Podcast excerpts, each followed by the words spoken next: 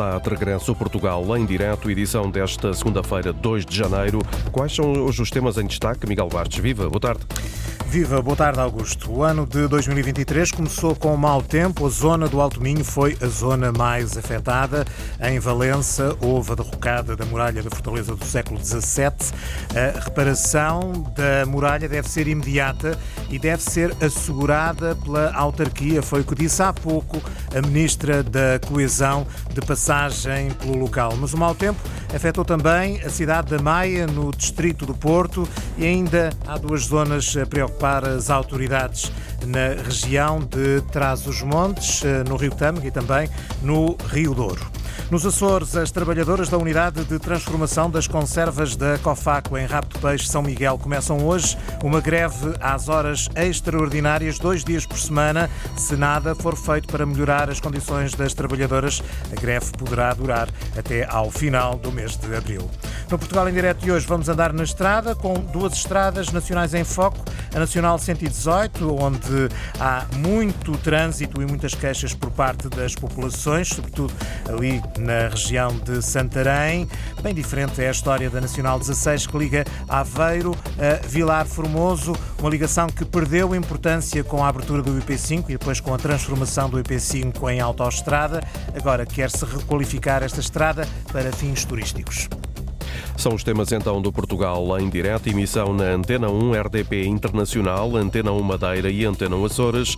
A edição também é do jornalista Miguel Bastos.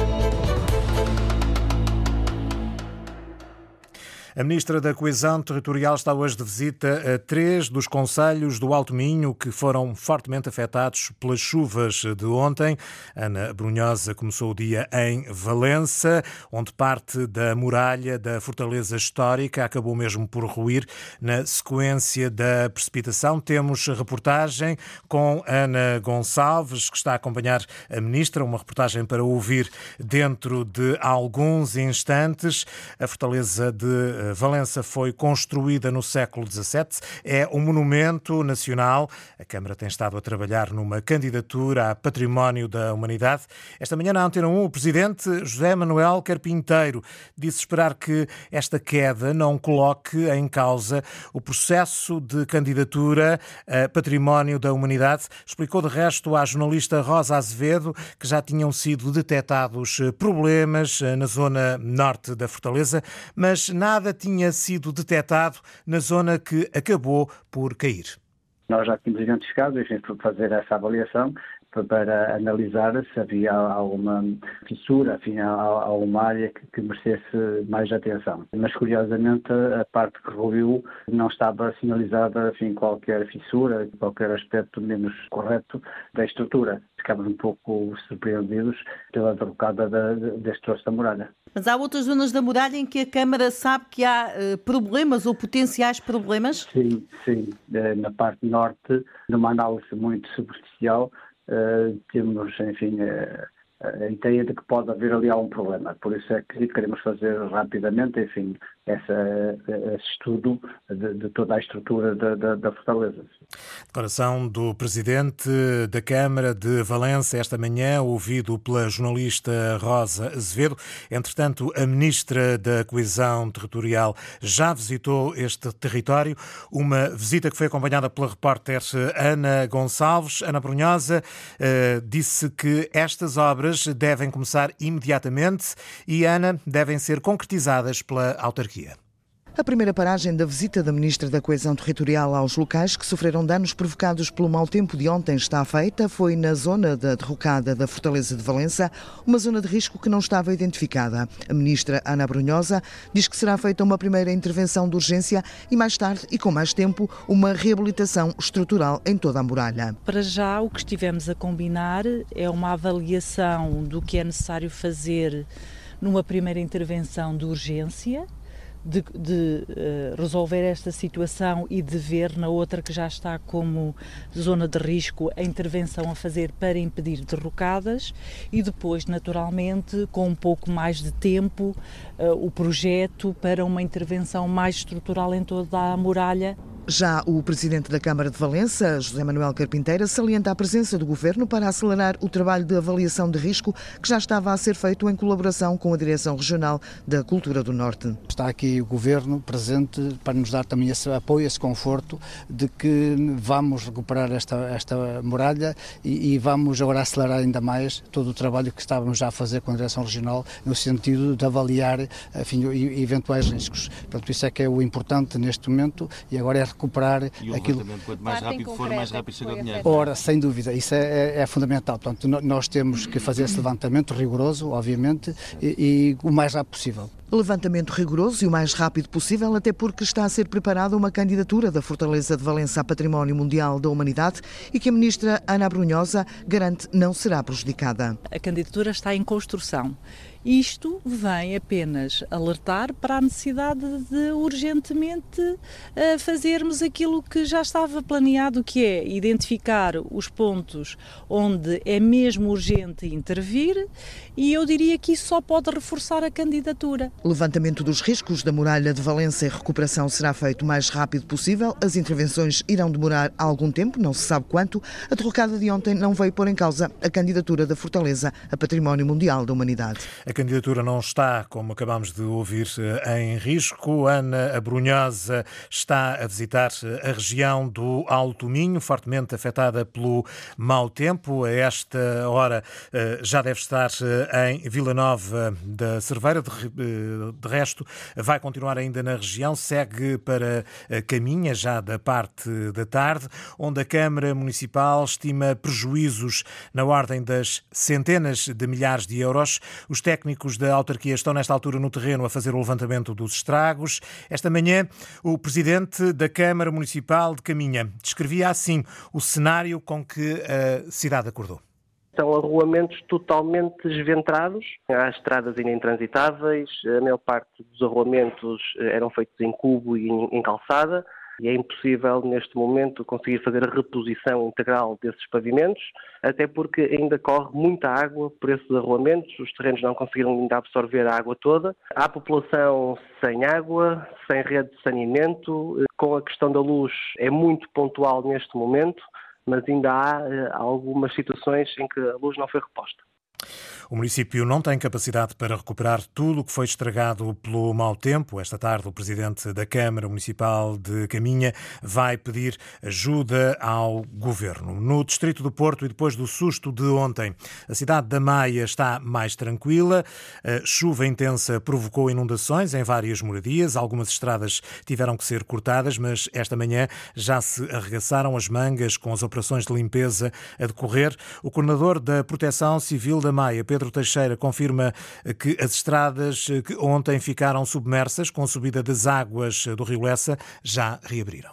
Estamos a monitorizar ainda os caudais de águas nos nossos, nos nossos rios e ribeiros. Nós ontem tivemos também eh, a necessidade de cortar um, ehm, uma estrada com bastante movimento ali junto à Milanesa na Maia, eh, devido ao aumento do caudal do Rio Lessa, eh, que se para, para a via um, e durante três horas a estrada esteve cortada, depois foi limpa e reaberta e neste momento estão a ser monitorizadas algumas situações que foram previamente identificadas e que continuam a ser monitorizadas no sentido de alguma sinalização que está a ser feita e que foi feita para, para algumas, eh, algumas estradas que ficaram com, com buracos e danificadas, para evitar que, que, que os carros que passam naqueles locais eh, possam sofrer algum tipo de danos. Situação na Maia é hoje bem mais calma, apenas o alerta então para o estado em que ficaram algumas estradas eh, com o piso danificado. Em Chaves, distrito de Vila Real, o rio Tâmega galgou as margens na cidade junto à Ponte Romana, provocou esta situação várias inundações em vários espaços comerciais e habitações. O vereador da Proteção Civil, Nuno Chaves, diz que o rio continua a receber água eh, por causa da intensa precipitação, por isso ainda não é possível contabilizar todos os prejuízos. Entendemos que ainda pode, neste momento, o rio subir ainda alguns centímetros. Estão vigilantes? Significa que nós estamos vigilantes, mas a nossa expectativa é que, enfim, duas, três horas que a situação fique mais estabilizada e depois, quando as águas descerem, aí sim nós podemos ver e, e avaliar efetivamente os impactos que teve, quer em infraestruturas públicas, eh, mobiliário urbano, e depois, na, área privada, qual foi o impacto que causou nas habitações, qual é o impacto que teve nos estabelecimentos comerciais e, portanto, faz-se-á naturalmente um relatório Ainda corre muita água por cima e por baixo da ponte, por isso a autarquia aguarda que o caudal baixe para começar a fazer as contas aos eh, prejuízos na zona de eh, Chaves. O município de Alijó alerta a população para a possibilidade da subida do caudal do Rio Douro e para a consequente possibilidade de inundações na zona ribeirinha do Pinhão. A autarquia pede que se adotem medidas preventivas. O vereador da Proteção Civil da Câmara Municipal de Alijó, Alijó aliás, disse à Antena 1 que são esperadas situações graves, mas a população está então avisada. Os bombeiros estão já no local.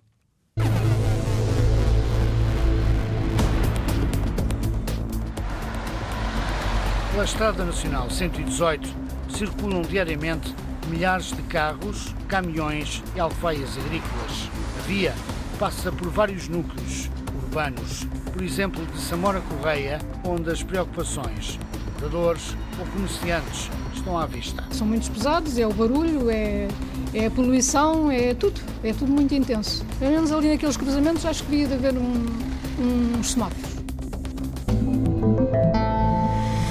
É um evento 26 está no Portugal em direto. São dezenas de novos médicos para a região da Beira Interior. As unidades de saúde da Covilhã, Castelo Branco e Guarda vão receber novos médicos internos. A cerimónia de recepção aos novos médicos decorreu há poucos minutos no Centro Hospitalar Universitário Cova da Beira, na Covilhã, que vai receber pelo menos 9, 90 novos médicos. Eh, contou esta cerimónia com a presença do Secretário de Estado da Saúde, Ricardo Ricardo Mestre, também do Diretor Executivo do Serviço Nacional da Saúde, Fernando Araújo. Vitor Pereira, boa tarde, bem-vindo à Antena 1, agora em direto, é Presidente da Câmara Municipal da Covilhã. Eh, boa tarde e bem-vindo. Que importância que esta cerimónia tem para o município e para esta região? Muito boa tarde e cumprimentar todo o auditório da Antena 1. Uh, eh, dizer que, de facto, esta cerimónia é, é uma cerimónia impactante, uma cerimónia uh, que visa, na prática, no fundo, receber e bem receber estes jovens médicos que estão ainda no seu processo de formação médica, formação médica especializada, teórica, prática, enfim, que os, que os há de habilitar como médicos ao exercício tecnicamente diferenciado nas áreas em que se pretendem especializar. Não se trata aqui já de, de, fixar estes médicos. Estes médicos estão aqui em processo de formação, na sua subsequente uh, uh, uh, formação, logo de imediato a, seguir à, à, licenciatura ou ao uhum. mestrado integrado em medicina. E, portanto, isto está para dizer que a importância desta cerimónia, na prática, porque ali foi referenciado foram referenciados muitos problemas que tem uh, o nosso sistema, mas também as muitas virtudes, as grandes virtudes que tem o Sistema Nacional de Saúde uh, e, de facto, temos um, um, um, Serviço Nacional de Saúde de excelência, onde uh, a formação é, dos, dos, médicos é absolutamente Defeitos e, e virtudes. As regiões do interior continuam a ter dificuldade em atrair novos médicos? É, de facto, uma, um dos calcanhares daquilo do nosso sistema de saúde é, de facto, a fixação eh, de médicos no interior de Portugal. E esta, eh, esta fase da formação dos médicos, em que eles podem rodar pelas diferentes unidades hospitalares do nosso país, designadamente no interior de Portugal, como acontece aqui no Centro Hospitalar Universitário da Cova da Beira, visa isso mesmo, a sua formação, ao mesmo tempo que se inserem nesta sociedade que os rodeia, os laços de amizade, de afeto, uh, as raízes que vão criando ao longo do tempo em que aqui permanecem neste período de formação são absolutamente decisivos, diria eu, para os aliciar, no bom sentido do termo, a ficarem no interior de Portugal. Que é o segundo desafio. o que é que é mais difícil, atrair novos médicos ou mantê-los depois na região?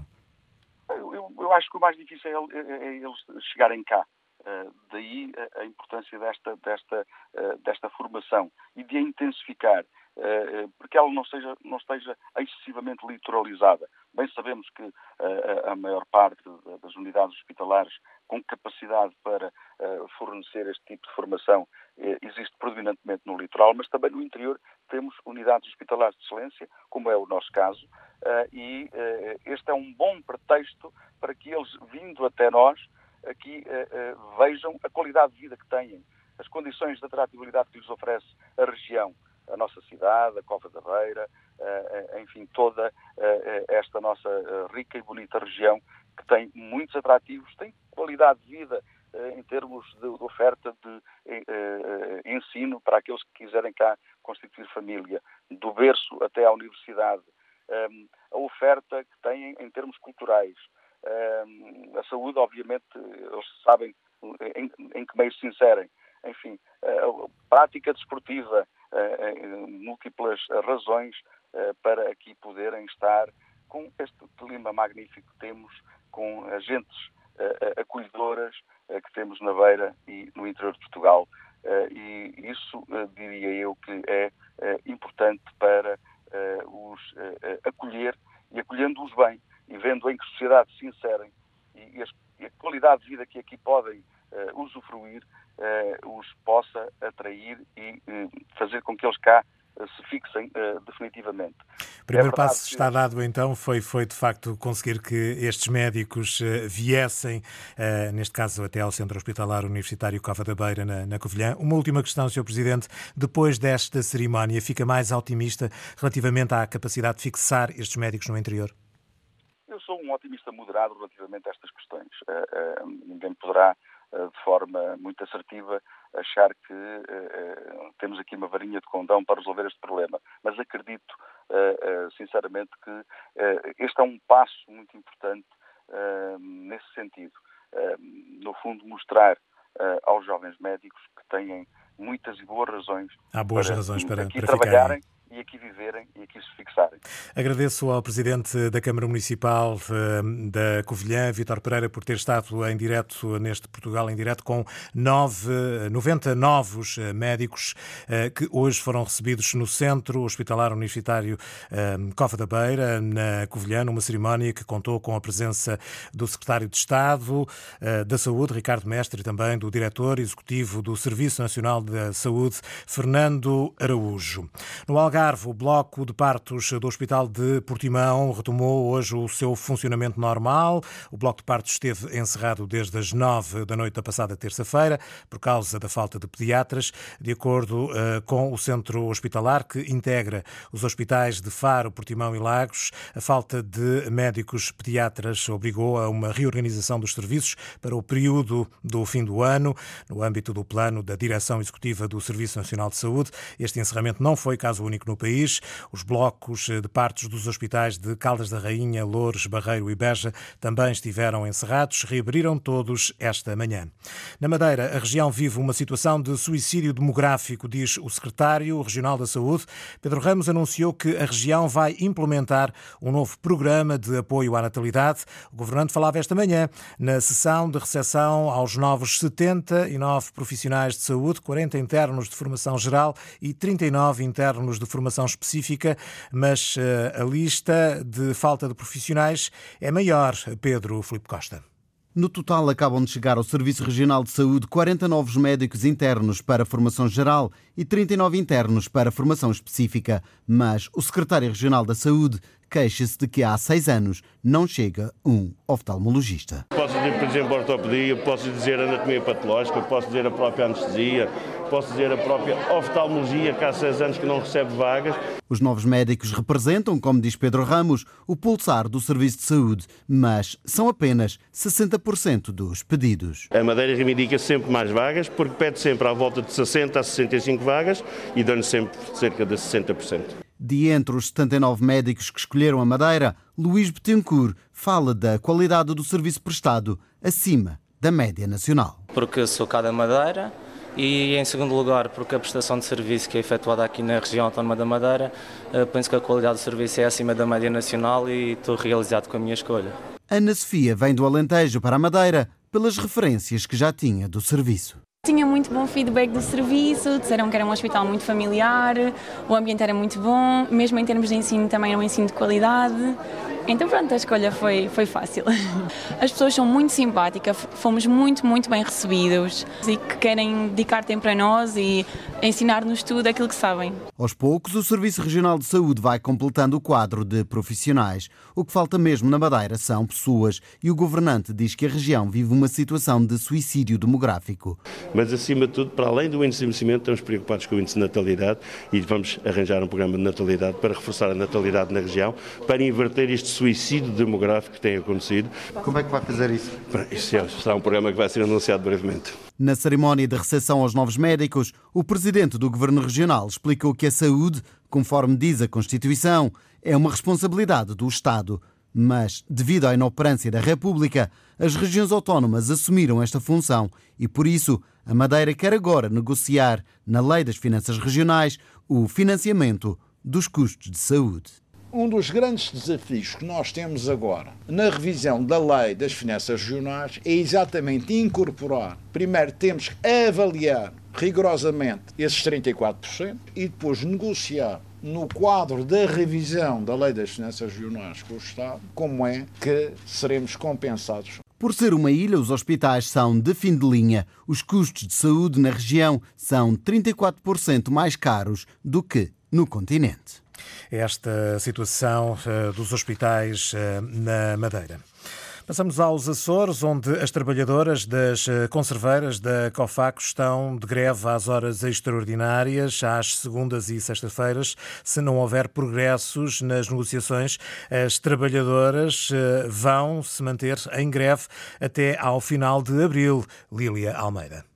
Na fábrica de conservas de rabo de peixe em São Miguel, as trabalhadoras da Cofaco estão a partir de hoje em greve às horas extraordinárias, dois dias por semana. Uma luta pela dignificação e valorização do trabalho das manipuladoras de pescado, que ao longo de toda a carreira não conseguem evoluir de categoria profissional, explica Vitor Silva, do Citacé Açores, Sindicato dos Trabalhadores das Indústrias Transformadoras. Nós estamos a falar numa situação muito particular e uma situação totalmente injusta. Ou seja, a maioria das trabalhadoras da COFAC, cerca de 85% das trabalhadoras, estão numa categoria profissional estanque, que é a de, a de manipuladora. Ou seja, estas trabalhadoras não têm progressão na categoria profissional. Trabalham 10, 20, 30, 40 ou mais anos para a empresa, mas estão sempre na mesma categoria profissional e ganham apenas o salário mínimo. Vitor Silva admite que, caso a greve não tenha efeito junto da administração da COFACO,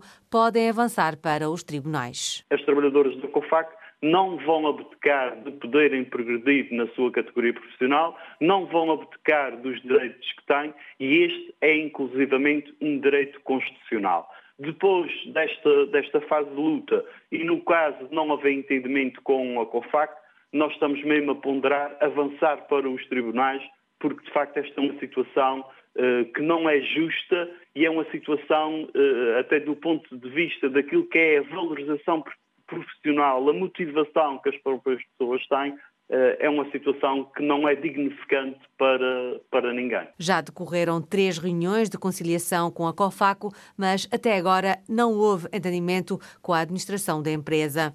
Hoje, as trabalhadoras da conserveira, detentora das marcas Bom Petisco, Tenório e Pitel, entram numa terceira fase de luta, com greve às horas extraordinárias, todas as segundas e sextas, até 28 de abril. Greve das trabalhadoras das conserveiras da Cofaco em Rabo de Peixe, Ilha de São Miguel, nos Açores.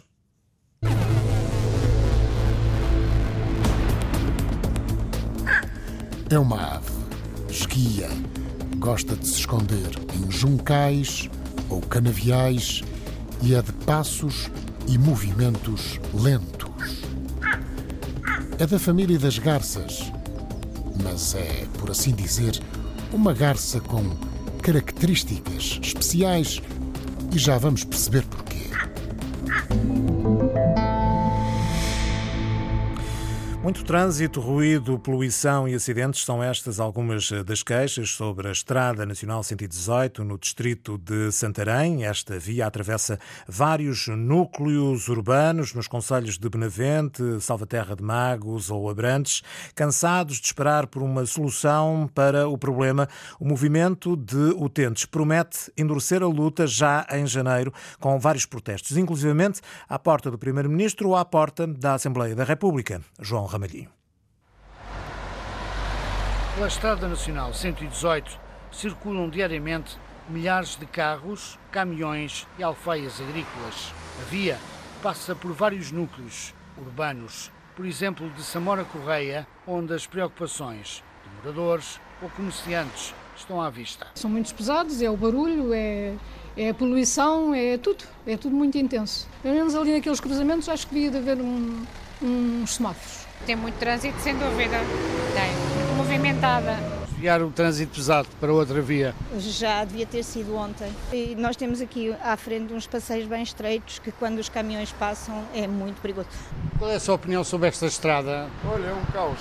Viagens que mais parecem intermináveis. A entrada de Navente, como aqui a entrada e saída de Samora, às vezes mais de meia hora e até mais de uma hora. Sobre a Estrada Nacional 118, falámos também com o presidente da Junta de Freguesia de Samora Correia, Augusto Marques, acrescenta que a situação está a provocar, inclusive, danos nas habitações. Danos no património, com rachas nas habitações. É difícil circular em Samora Correia, o barulho à noite mal conseguem dormir. E depois os acidentes com fatalidades que têm vindo a acontecer nos últimos anos. Com prioridades, a requalificação da existente e retirar o trânsito pesado para outra via. Primeiro que tudo já é o trânsito pesado um, e, portanto, criando uh, uma circular. Na Estrada Nacional 118, registro de muitos acidentes, alguns dos quais, infelizmente, com vítimas mortais, alerta Augusto Figueiredo, do movimento de utentes dos serviços públicos de Santarém. Os resíduos perigosos atravessam esta via, nomeadamente em tudo o que vai para o relvão. Este 118 é um dos pontos mais negros da segurança rodoviária. A freguesia de Samara Correia, onde em 20 anos perderam 15 pessoas. O movimento Utentes de Serviços Públicos de Santarém reivindica a abolição de portagens. Foi criada há 10, foi criada há 13. Para fazer troços que ligam Benavente a Samora Correia, a Salvaterra de Magos, paga-se de portagem 4,30 euros.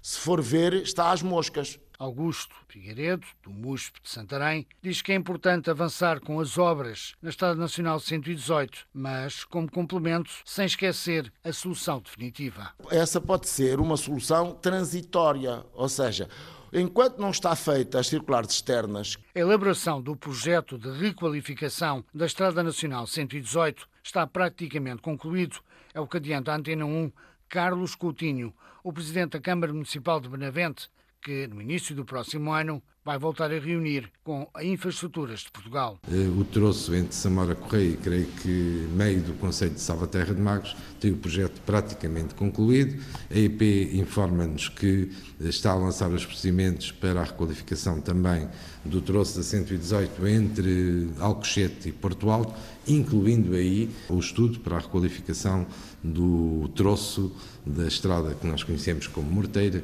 o presidente da Câmara de Benavente defende também a criação de uma circular alternativa. Creio que a solução passará pela construção de uma variante a Benavente e Samora Correia. As obras na Estrada Nacional 118 continuam sem data de início. Por isso, o movimento Utentes de Serviços Públicos de Santarém está a preparar várias iniciativas, como avança Antena 1 Augusto Figueiredo. Em todos os conselhos, não só a recolha de abaixo-assinados, cordão humano, concentrações, tribunas públicas, abaixo-assinados, deslocações a Lisboa, à Assembleia da República, deslocações à Casa do Primeiro-Ministro. Protestos para que não se repitam lamentos como este. Não é possível continuar a viver numa 118 assim, que atravessa o distrito todo. Isto não é uma via de desenvolvimento, é uma via de estrangulamento.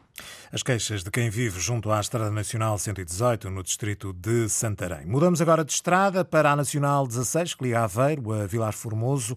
Foi uma estrada com muito trânsito e muito barulho, à semelhança da Nacional 118. Mudou, entretanto, para a IP5, hoje A25. Agora, pode vir esta estrada a ser transformada numa rota turística à semelhança daquilo que está a acontecer na Nacional 2. Fátima Pinto. É um cordão com 216 quilómetros que se estende do litoral ao interior do país. Já foi uma das vias primordiais em ligações entre regiões. Eu sou daquele tempo que fui criado com os meus pais a circular na Nacional 16 enquanto via estruturante um, e de comércio e de fluxos para Viseu, para Aveiro, através da Nacional 16. E havia uma grande dinâmica empresarial e de circulação nesta via. Entretanto, com a IP5 e a A25, vias estruturantes deixou de ter a importância e o relevo que efetivamente eh, hoje queremos que seja dado através deste produto da Rota da Nacional 16. Rui Ladeira é presidente da Câmara de Vozela e foi o mentor da ideia de criar na Nacional 16 um produto semelhante ao que existe na Nacional 2. E há milhares de razões para que assim seja. A Rota Nacional 16 surgiu precisamente de potenciar as aldeias, as freguesias e também os centros das vilas e cidades, porque dos 14 municípios que estão envolvidos neste projeto comum, hum, passa no interior das vilas e das cidades em 11 deles.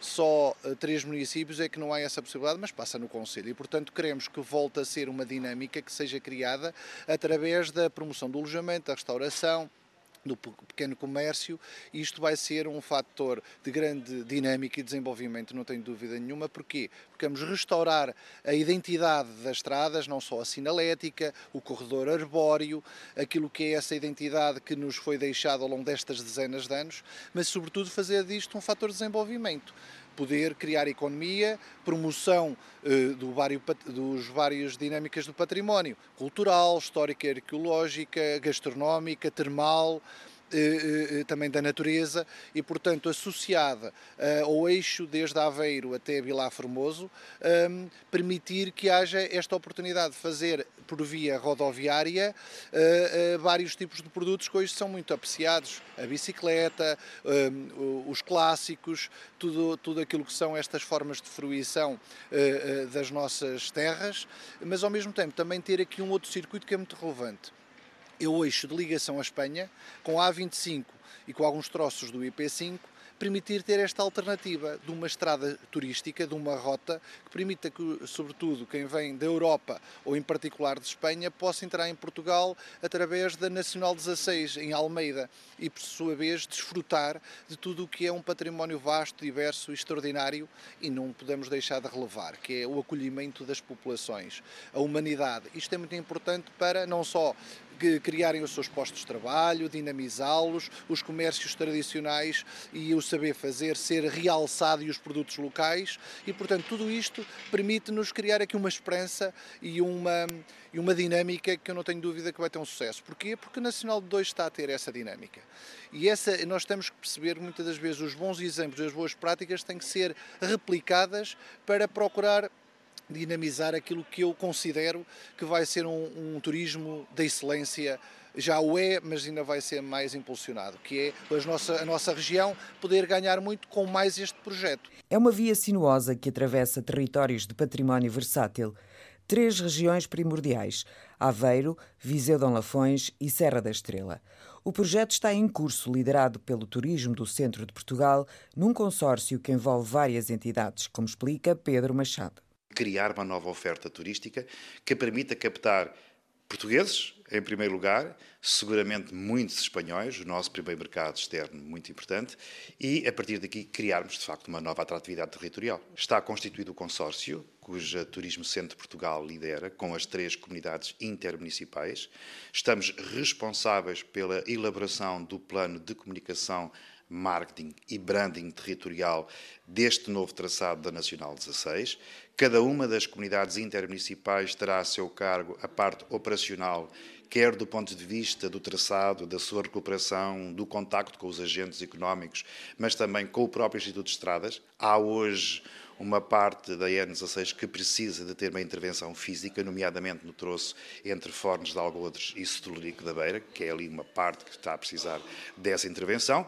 E, reunidas estas vontades, estaremos em condições de lançar a essa a nossa projeção em março, abril de 2023, já publicamente este produto turístico. Ela está praticamente toda transitável. Esse troço é aquele que tem menos boas condições, apesar de estar transitável, precisará de uma intervenção física mais eh, substantiva, atendendo a que precisa de um tapete para poder com que o circuito todo ele possa ser feito de forma em segurança, mas depois tem um conjunto de atributos que nós consideramos muito relevantes, desde o ponto de vista até da sinalética, eh, daquilo que foram placas que foram, entretanto, recolhidas, que estão hoje nos espólios das câmaras municipais, eh, alguns azulejos que identificavam a Nacional 16 e que estão em algumas paredes até de edifícios que podemos encontrar ao longo do traçado, e, sobretudo, algo que queremos muito reabilitar e que contamos também com, com a Aresp, com a Associação Nacional de Restauração eh, e similares, que é podermos voltar a ter um circuito de pequenos restaurantes, de pequenas tasquinhas,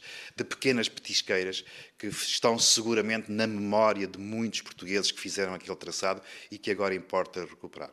Estamos, no fundo, a falar de um produto turístico e um produto turístico, na sua essência, é algo que permite toda a operação, a fruição, mas também a valorização dos territórios. Este projeto, tal qual o estamos a desenhar e tal qual o imaginamos, será seguramente mais uma âncora para atrair e fidelizar clientes a este território.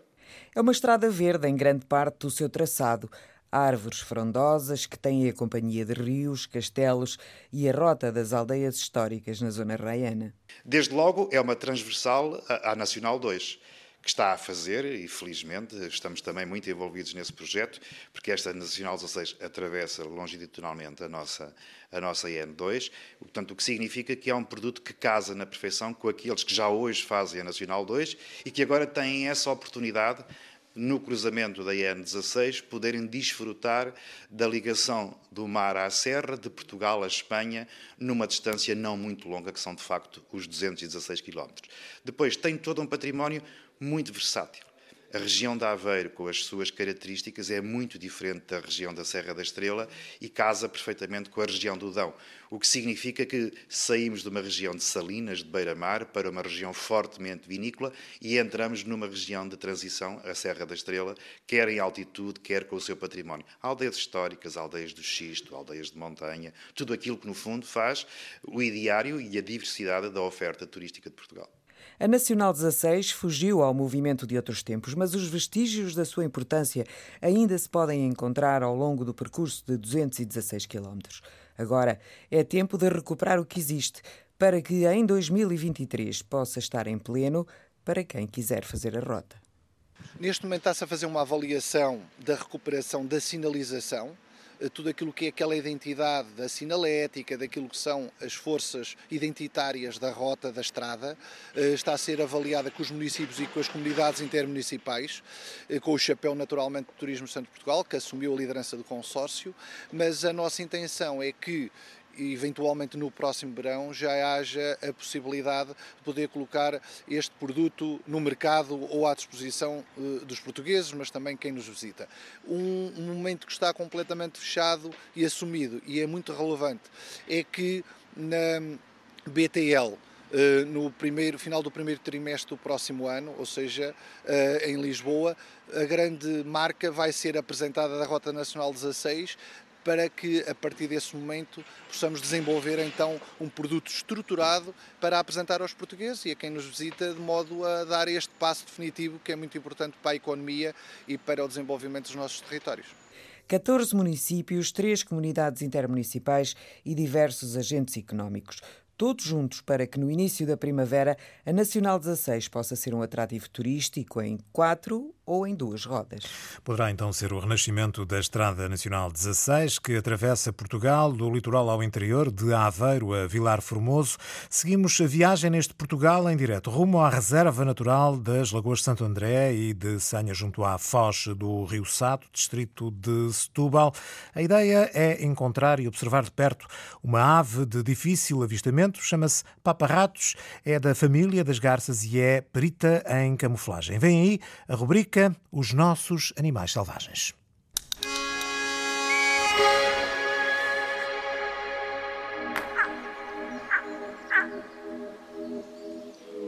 Não é de avistamento fácil o protagonista selvagem da nossa aventura de hoje.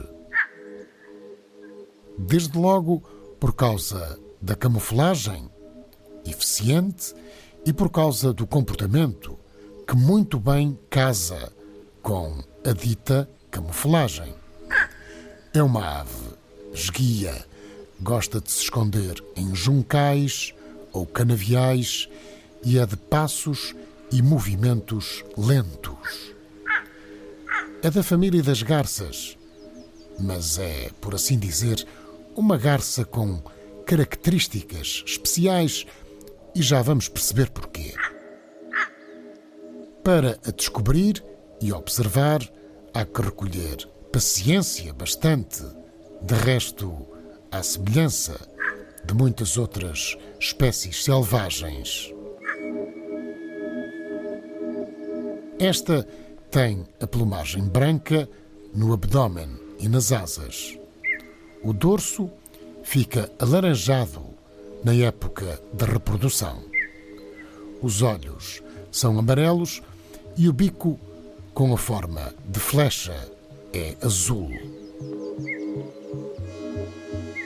A ave não mede mais de 47, 48 centímetros de comprimento. É, portanto, mais pequena do que a alva e muito conhecida garça boieira. Esta garça tem um nome estranho. Chama-se papa-ratos e gosta de habitar zonas de água doce e pouco profundas. Tem é de ser também uma área com vegetação densa para ela se poder esconder. Gosta, igualmente, de zonas pantanosas, arrozais, zonas habitadas por anfíbios e peixes, parte essencial da dieta da espécie. Estamos na reserva natural das lagoas de Santo André e da Sancha. Fica na área mais a sul do arco litoral Troia-Sines, mais precisamente entre a foz do Rio Sado e o Cabo de Sines. Aqui há, já se sabe, muita biodiversidade. O Papa-Ratos também por cá anda. Foram precisas duas semanas de visitas regulares ao local para ver o primeiro entre a vegetação verde e, mesmo assim, a uma distância considerável de uns 20 metros, só atenuada na observação, mais uma vez, com a ajuda dos binóculos e do telescópio montado no tripé. Muito, muito tempo de espera e muito tempo de procura. A ave é de facto lenta, mas muito interessante. Muitas vezes parece estar mesmo estática. Parece observar atentamente todo o habitat, em redor e a toda a hora. Parece sempre desconfiada, sempre atenta, muito atenta, sempre timidamente atenta. O Papa Ratos exige muito dos amantes das aves e da vida selvagem. Exige muito tempo de entrega. Tem de ser assim. Não há outra forma. Fica, então, a dica. O Papa Ratos gosta muito de frequentar zonas úmidas, com vegetação abundante, onde se abriga, onde se sente mais seguro, onde se sente mais protegido. Os nossos animais selvagens é uma rubrica de Luís Henrique Pereira com sonoplastia e pós-produção áudio de João Barros, Edgar Barbosa, Rui Fonseca, Rui Coelho e Cláudio Calado. Uma rubrica que pode ouvir a qualquer hora na RTP Play.